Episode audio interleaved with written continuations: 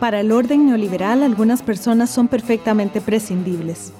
En América Latina, estas personas se cuentan por millones. ¿Qué tan igualíticos somos? En realidad, ¿quiénes hemos perdido? Las personas con mayor poder adquisitivo tienen más poder político y lo usan para promover sus propios intereses. Así, los efectos negativos de la exclusión y la falta de igualdad de oportunidades se refuerzan y se hacen permanentes al menos hasta que un terremoto social los destruya, o al menos hasta que alguien le apriete el zapato. Bienvenidas y bienvenidos a un nuevo episodio de El Zapato Aprieta, un podcast que explora las dinámicas de acumulación, desigualdad y distribución. Soy Gloriana Rodríguez Corrales y hoy nos acompaña Alejandro Alvarado Alcázar, docente de la Escuela de Sociología e investigador en el Instituto de Investigaciones Sociales. Con Alejandro vamos a conversar sobre la criminalización de la protesta social y de las personas defensoras de los derechos humanos en Costa Rica. Alejandro, ¿qué podemos entender por criminalización de la protesta?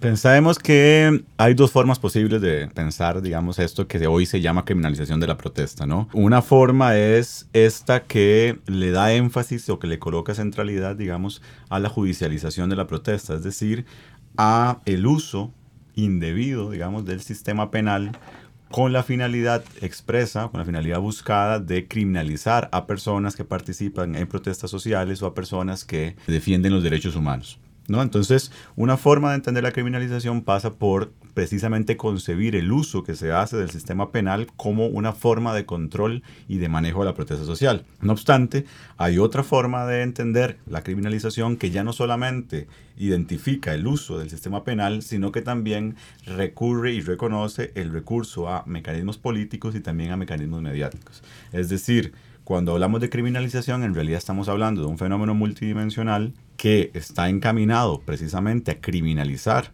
a las personas que participan de protestas sociales, es decir, construir una figura de criminales o de delincuentes o de personas que cometen delitos en el ejercicio de este derecho a la protesta, pero que en ese marco configura también estrategias de orden, digamos, político y también mediático. Ahora, ¿cuáles son los efectos que pueden tener esta criminalización sobre el quehacer cotidiano de las personas y sus quejas y sus demandas? Es un, es un elemento muy importante, antes de, de responderte a esta pregunta puntual, señalar, digamos, cómo funciona la criminalización de la protesta, ¿no? En términos generales estamos hablando de que en, toda, en, todo, en todo hecho, digamos, de criminalización tenemos a personas que son criminalizadas y a personas, digamos, que son criminalizadoras, ¿no? Actores que son criminalizados y actores que son criminalizadores. En el caso de las personas que sufren la criminalización, digamos, diferentes organismos internacionales y literatura sobre el tema han identificado un conjunto de actores sobre los cuales particularmente se ciñen este tipo de estrategias. En el caso de América Latina, lo que tenemos sobre todo son a personas relacionadas con la defensa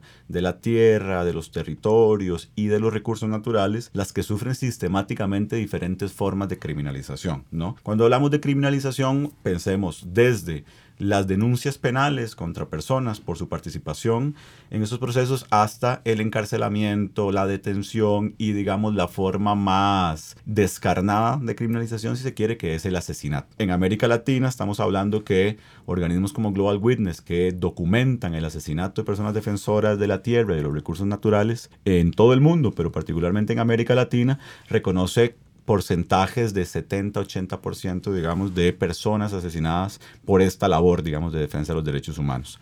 Cuando hablamos de los actores que criminalizan, ¿no? los actores criminalizados, estamos hablando sobre todo del Estado, y, del, entramado institucional que, supone el Estado, ¿no? diferentes instituciones, y también de actores no estatales como las empresas nacionales y transnacionales que participan de proyectos o que tienen intereses económicos en diferentes proyectos contra los cuales se generan resistencias comunitarias.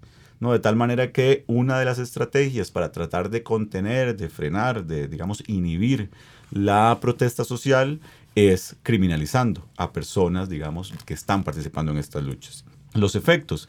Bueno, los efectos los podemos situar en diferentes ámbitos, ¿no? Tenemos un ámbito que es el, económico, sobre todo cuando las personas son judicializadas. Estamos hablando de personas que en muchísimos casos no tienen los recursos necesarios para, por ejemplo, pagarse una defensa y que tienen que incurrir en ese tipo de gastos, ¿no? Pero también tenemos efectos o, digamos, sí, efectos sobre ámbitos personales, familiares, ¿no? Es decir, la angustia que te puede causar como persona estar sometido a un proceso judicial por una causa en la cual, digamos, entendés que estás defendiendo un derecho, pues también es un, es un elemento importante y también hay, digamos, otros efectos de orden político, de orden incluso, digamos, familiar. ¿No? Entonces, en términos de los efectos, las personas que sufren la criminalización pueden padecer diferentes efectos como resultado, digamos, de estas situaciones que enfrentan. Ahora, esto es bastante leccionador a priori para las personas que tienen alguna molestia y que quisieran expresarla en esta vía, porque si yo voy a la calle, por ejemplo, y entonces empiezan a criminalizar mi acción, mejor no voy. ¿Cómo se maneja esta tensión entre que yo tengo una demanda, pero sé que pueden dar golpes, ¿no? Eso es muy importante, ¿no? Pensar que, que, lo que te decía, ¿no? En realidad la criminalización es un fenómeno multidimensional y no solamente se ciñe contra la protesta social, ¿no? Es decir, contra la acción callejera, no institucional, de la gente marchando, la gente cerrando una calle, sino que también puede ocurrir, digamos, como resultado de lo que una persona dice en un medio de prensa o lo que una persona dice, digamos, en un espacio público, ¿no? De hecho, digamos, muchísimos de los casos más bien pasan por este tipo de situaciones, donde gente que hace declaraciones públicas, por ejemplo, criticando un determinado proyecto, terminan siendo procesados o demandados judicialmente con figuras o bajo figuras como por ejemplo la difamación. Sucede y ha sucedido en Costa Rica. Ahora podemos hablar digamos sobre ejemplos o sobre casos específicos en este caso. Lo que digamos se ha demostrado en la literatura y también digamos lo que yo he podido encontrar en mi proceso de investigación es que la criminalización de la protesta justamente se dirige hacia tener ese efecto que es el efecto de inhibir, es el efecto digamos de intimidar y de deslegitimar las luchas sociales, de tal manera que no solamente tiene efectos inmediatos sobre las personas que sufren la criminalización, sino también sobre otras personas que pueden estar, digamos, participando de luchas o que pueden estar considerando sumarse a luchas para defender derechos o para reclamar cosas, y también contra las organizaciones sociales, ¿no? Porque las organizaciones sociales, este, sobre todo las que participan de este tipo de, de acciones, no tienen muchos recursos. Y cuando enfrentan este tipo de situaciones, en muchas ocasiones, eso también está documentado, tienen que, digamos, redirigir sus recursos económicos, políticos, etcétera, para, digamos, enfrentar este tipo de causas este, judiciales, este tipo de, de procesos, digamos.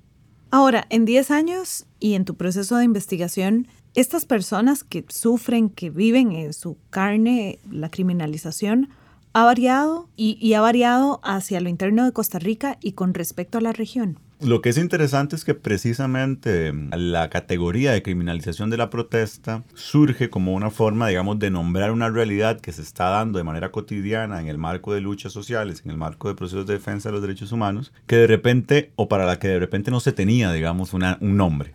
Ya desde el momento en el que hablas de criminalización estás tratando de identificar, digamos, de eh, hacer notar un proceso particular que como te decía, suma estrategias no solo jurídicas, sino también mediáticas y políticas. Es muy difícil establecer, digamos, eh, si ha habido cambios o, o, no, o si, digamos, estamos hablando de una continuidad, porque, bueno, no tenemos un estudio, no tenemos datos sólidos ni, digamos, del Estado ni de organizaciones que nos permitan, digamos, tener bien documentados los casos de criminalización. Lo que sí podríamos decir es que durante los últimos años se ha incrementado, digamos, la denuncia de casos de criminalización y las organizaciones sociales han colocado la criminalización y el derecho a la protesta social, digamos, en la discusión pública. ¿no? Tenemos muy documentado diferentes casos de criminalización, por ejemplo, Crucitas, ¿no? la lucha eh, antiminera de Crucitas, en el caso de Sardinal, en el caso de Salitre, en el caso de Guásimo, en el caso de la lucha, digamos, contra este, las piñeras, contra las bananeras, luchas estudiantiles, luchas sindicales que también han sido criminalizadas en el país. Entonces, lo que yo podría, digamos, plantear en el marco de lo que, de lo que tenemos en la investigación es que indudablemente que la criminalización hoy es un tema y que las organizaciones lo han posicionado y que en esa medida, digamos, tenemos una realidad sobre la cual se tiene que poner atención. Probablemente muchas de estas expresiones, digamos, de criminalización ya estaban en el pasado, ya se daban, ¿no? Hay diferentes eh, trabajos, digamos, que han documentado, por ejemplo, un caso referente en este tema que fue el famoso asesinato en 1994 de los tres eh, eh, personas ambientalistas de la AECO, ¿no? De la Asociación Ecologista Costarricense en el marco de la lucha contra la Stone Forestal, que fueron personas asesinadas en, sus, en su casa, en un incendio, bajo condiciones, digamos, como mínimo sospechosas, sobre las cuales, digamos, nunca se estableció una explicación sólida, digamos, sobre qué había pasado. ¿Sí? Entonces, ese caso y muchos otros, digamos, han sido documentados dentro de lo que podríamos caracterizar como criminalización en una expresión muy puntual, digamos, le decía ahora yo la más descarnada de todas, que es justamente el asesinato de personas, digamos, que se dedican a este tipo de labores. Entre los muchos mitos que edificaron y sostienen a la sociedad costarricense, el de la demoperfectocracia ha sido uno de los más difíciles de derribar. Como todo mito, la demoperfectocracia encuentra cierto sustento en la historia y la cultura política nacional, sobre todo cuando ésta se compara con la de otros países de la región. La imagen del país democrático, pacífico y respetuoso de los derechos humanos es una constante que se repite y proyecta tanto hacia adentro como hacia afuera, siendo en muchas ocasiones una suerte de sentido común monolítico sobre el cual no cabe ninguna crítica. Cosa similar sucede con otro de los mitos fundantes de la sociedad costarricense, este incluso más actual, el de la Costa Rica como una suerte de Arcadia natural, donde la protección del medio ambiente y de las personas que se dedican a esta labor es una prioridad estatal. Pero más allá de estos mitos es posible identificar múltiples relatos que, desde otros lugares, cuestionan esta realidad y plantean conflictos, la criminalización de la protesta y de las personas defensoras de los derechos humanos se ha tornado una práctica común en el país, colocando en una situación de desprotección a las personas cuya labor radica en la defensa, protección y promoción de los derechos humanos. Durante las últimas décadas, la criminalización se ha ensañado particularmente sobre aquellas personas dedicadas a la defensa del territorio, del medio ambiente y de los recursos naturales, quienes han debido enfrentar múltiples formas de persecución por su labor. Alejandro Alvarado Alcázar, hoy en El Zapato Aprieta.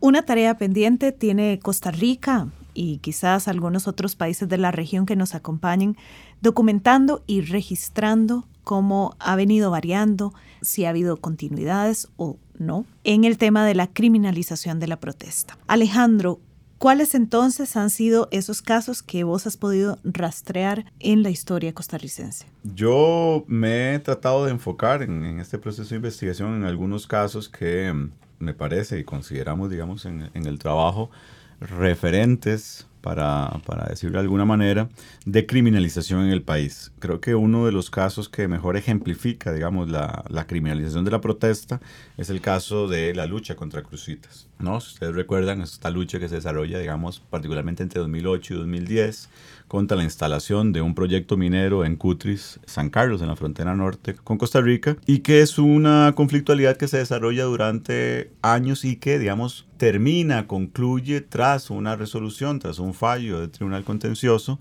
que declara, digamos, la nulidad del proyecto como resultado, digamos, de una acción institucional o una acción judicial interpuesta por digamos, las personas que estaban luchando contra, contra el proyecto, ¿no? Lo que es interesante, digamos, para efectos de, de, este tema, es que tras ese, tras ese fallo, tras esa decisión judicial, se desarrollan una serie de acontecimientos posteriores que no están tan documentados en los trabajos que investigan, que han investigado sobre el tema de crucitas, pero que para efectos de mi investigación son muy importantes. Y particularmente es la decisión que toma la empresa de iniciar un proceso judicial contra cinco personas eh, por difamación. Estas son personas, estamos hablando de cinco hombres, personas con diferentes roles, con diferentes puestos. Por ejemplo, el exdiputado Edgardo Araya, dos docentes de la universidad como Nicolás Boeglin y Jorge Lobo, y dos exdiputados también que en ese momento eran diputados como Manrique Oviedo y Claudio Monge. Estas cinco personas deben enfrentar procesos judiciales donde las empresas, la empresa les señala que incurrieron en difamación por declaraciones que dieron a diferentes medios. Por ejemplo, en el caso de Nicolás y de Jorge, por lo que dicen sobre el proyecto críticamente, ¿no? Eh, posicionando elementos para, para, leer, en un documental que también produce la Universidad de Costa Rica, que es el documental El oro de los, de los tontos. Entonces, precisamente por esas declaraciones que dan este, Nicolás y Jorge, la empresa les demanda. ¿Y, qué, ¿Y en qué sentido les demanda? Bueno, les demanda exigiéndoles una acción resarcitoria por un millón de dólares a cada una de esas personas, por ejemplo. Entonces, ese tipo de escenarios, el uso que se hace, digamos, de mecanismos legales configura una forma de criminalización, ¿no? Y persigue, como les decía, la este, intimidación de este tipo de personas. Otro caso muy, muy útil para entender cómo funciona la criminalización y en algunos casos cuando dibuja, digamos, un ciclo, es el caso de eh, Sergio Rojas, el dirigente indígena Briviri asesinado este, en marzo, que digamos podríamos decir, Sergio prácticamente durante toda su trayectoria de lucha como persona indígena, defensora de los derechos humanos y particularmente de los derechos de su territorio indígena, experimentó muchísimas formas de criminalización. Es decir, Sergio eh, sufrió eh, como mínimo documentados dos atentados eh, de muerte en el territorio indígena. Sergio fue detenido y fue encarcelado durante más de seis meses por una causa sobre la cual nunca se logró establecer ningún tipo de responsabilidad, ni siquiera se le pudo indiciar, para decirlo en los términos correctos. Y bueno, lo último fue el lamentable asesinato de Sergio eh, en su territorio, en su casa, que digamos eh, cierra un ciclo de formas de criminalización contra Sergio que dibujan, digamos, un panorama muy distinto a este que se proyecta internacionalmente de Costa Rica campeón del medio ambiente, ¿no? Y defensor de los derechos humanos y del medio ambiente, etcétera, etcétera, etcétera. Entonces, lo que tenemos es una realidad, digamos, hasta cierto punto encubierta, que mi, que mi proyecto de investigación, entre otras cosas, trata, digamos, de ponerla en discusión.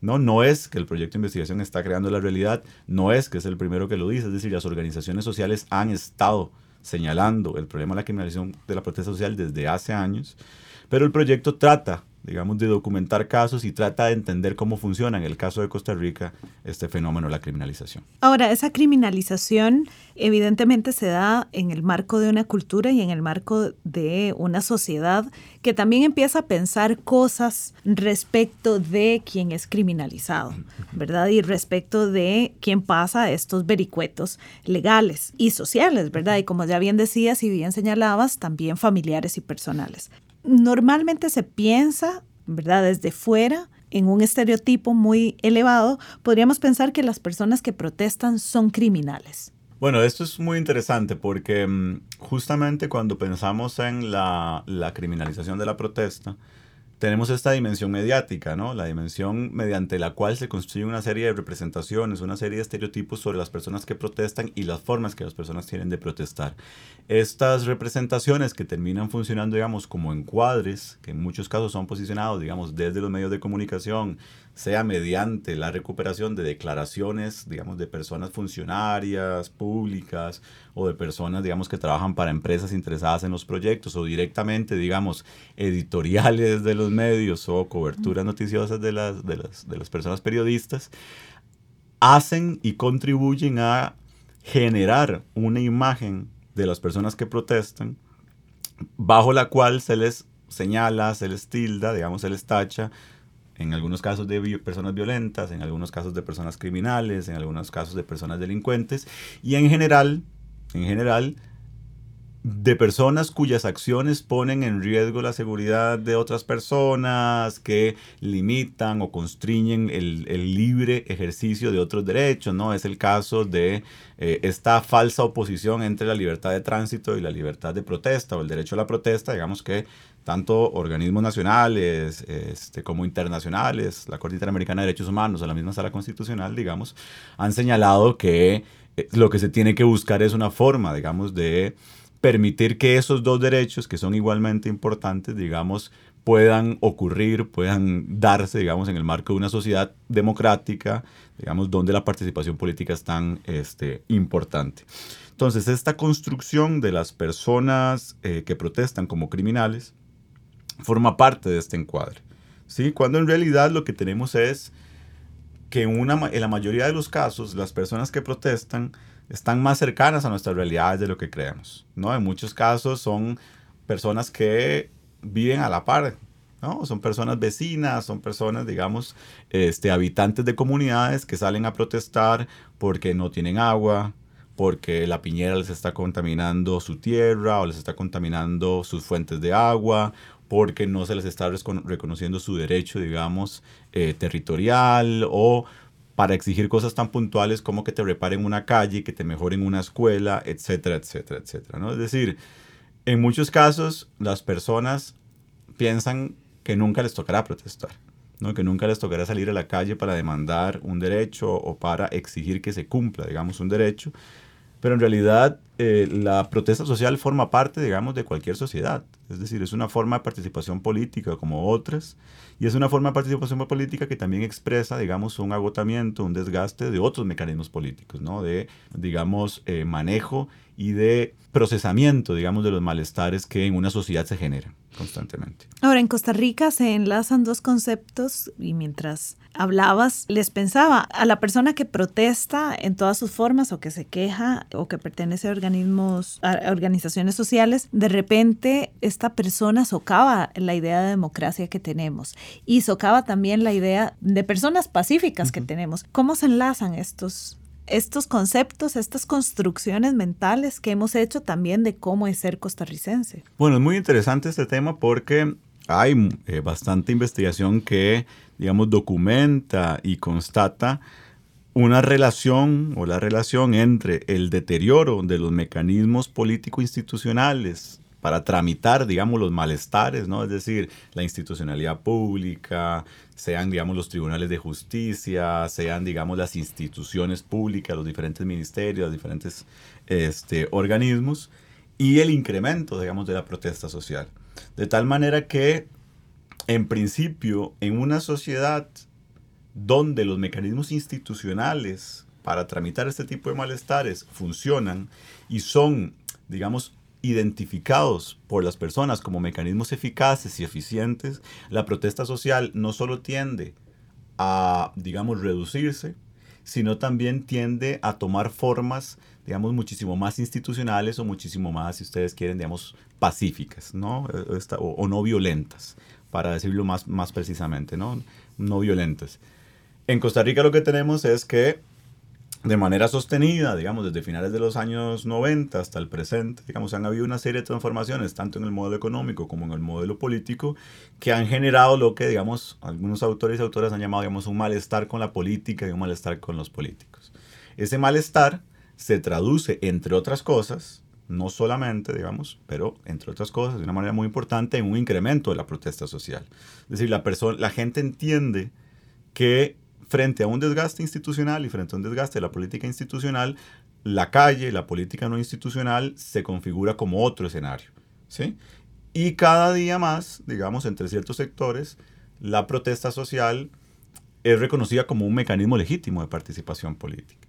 De tal manera que eso cambia, digamos, elementos fundantes, importantes, digamos, de la cultura política nacional, en el sentido de que durante muchísimo tiempo lo que persistió fue la idea de que participar políticamente en Costa Rica pasaba por ejercer, digamos, lo que ya sabemos, ¿no? El derecho a este, elegir a las personas presidentes y a los diputados y las diputadas, digamos, cada cuatro años. ¿no? Entonces, en realidad la protesta lo que lo hace en todo caso es, digamos, enriquecer el repertorio de una cultura política costarricense que durante muchos años, digamos, no reconoció a la, a la, calle, digamos, como un espacio político, un espacio de acción política. Hay otros sectores que también piensan que las personas que ejercen su ciudadanía de forma correcta son aquellas que trabajan y trabajan y trabajan y no salen a decir nada porque no hay tiempo para eso. Pues sí, esto es, esto es, forma parte, digamos, de estos sentidos comunes, ¿no? De estos estereotipos en los cuales se, se insertan, que terminan siendo parte de este constructo, digamos, criminalizante de las personas que salen a la calle a defender sus derechos o de las personas, digamos, que en general toman eh, la decisión de sumarse a acciones no institucionales para este, exigir.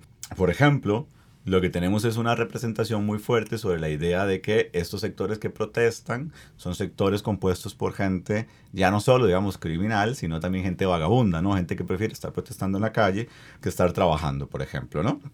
esa representación está igualmente, digamos, estimulada, está igualmente eh, generada desde un conjunto de ideas que hacen creer, digamos, que salir a la calle a defender derechos es un acto, digamos, de vagabundería, es un acto, digamos, eh, hasta antipatriótico en algunos casos, ¿no? Como han sido calificadas diferentes protestas en el país, que la idea es, es patriota o muestra un sentido patriótico, un sentimiento patriótico de aquella persona que lo que hace es trabajar cada día más para hacer su país mejor.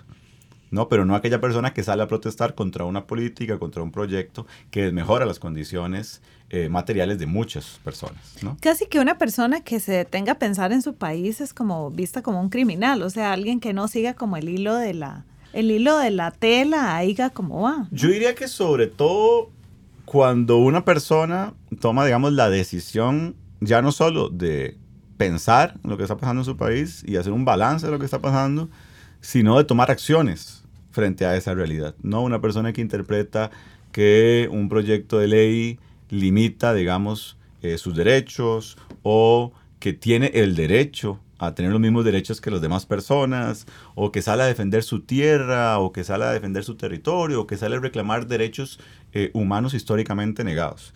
En el, yo creo que en el momento en el que estas personas deciden, digamos, pasar a la acción, por decirlo de alguna manera, que deciden, digamos, tomar el camino de la lucha social o de la protesta, enfrentan la posibilidad de que se les represente como criminal, ¿no? Entonces, eh, claro, se construyen este tipo de opuestos, este tipo de contrastes binarios, digamos, entre personas que protestan y personas, por ejemplo, que no protestan y que son patriotas, ¿no? Este tipo de cosas. ¿Por qué esta criminalización genera en el largo y mediano plazo desigualdades? Tendríamos que decir en primer lugar que la participación política, digamos, es intrínsecamente desigual. Es decir, cuando nosotros pensamos en la gente que protesta, no pensamos en muchas ocasiones en cuáles son los recursos que la gente tiene para incidir políticamente. De tal manera que para algunas personas, para algunos grupos sociales, la calle, la protesta social es el único recurso político que tienen. ¿Sí? Es decir, de ninguna otra manera pueden conseguir escucha de la institucionalidad y sobre todo de ninguna otra manera pueden escuchar, eh, perdón, obtener satisfacción a sus demandas. Es decir, que sus reclamos se transformen en política pública, que se transformen en reconocimiento de derechos, etcétera, etcétera, etcétera. Entonces, frente a una realidad política en la cual la gente participa con recursos desiguales, tenemos una respuesta que lo que hace es profundizar esas desigualdades. ¿Cuál? Bueno, la de criminalizar a las personas por ejercer un derecho legítimo que es el derecho a la protesta social. Y no solo eso, sino que además mucha de la literatura que trabaja el tema ha documentado que en una mayoría de los casos las personas que son criminalizadas son personas que tienen un alto grado de exposición, que tienen un alto grado, digamos, de o que tienen situaciones económicas y políticas marcadamente desiguales. Es decir, estamos hablando de poblaciones indígenas, estamos hablando de poblaciones campesinas, estamos hablando de poblaciones, digamos, pobres, de bajos ingresos, estamos hablando de poblaciones históricamente excluidas como las poblaciones LGBTI o las, o, o las mujeres. ¿no? Entonces, en realidad la criminalización crea recrea, digamos, y fortalece desigualdades políticas que ya de por sí están definiendo, digamos, cómo participan los diferentes actores políticos, digamos, en el marco de un sistema, en el marco de una sociedad, como la costarricense o como cualquier otra. Alejandro Alvarado Alcázar, gracias por acompañarnos en El Zapato Aprieta. Escucha todos nuestros episodios en SoundCloud, en Spotify y puedes tener más información en nuestras redes sociales. Soy Gloriana Rodríguez Corrales y esto fue El Zapato Aprieta, una coproducción entre Radio U y el Programa de Acumulación, Distribución y Desigualdad del Instituto de Investigaciones Sociales de la Universidad de Costa Rica.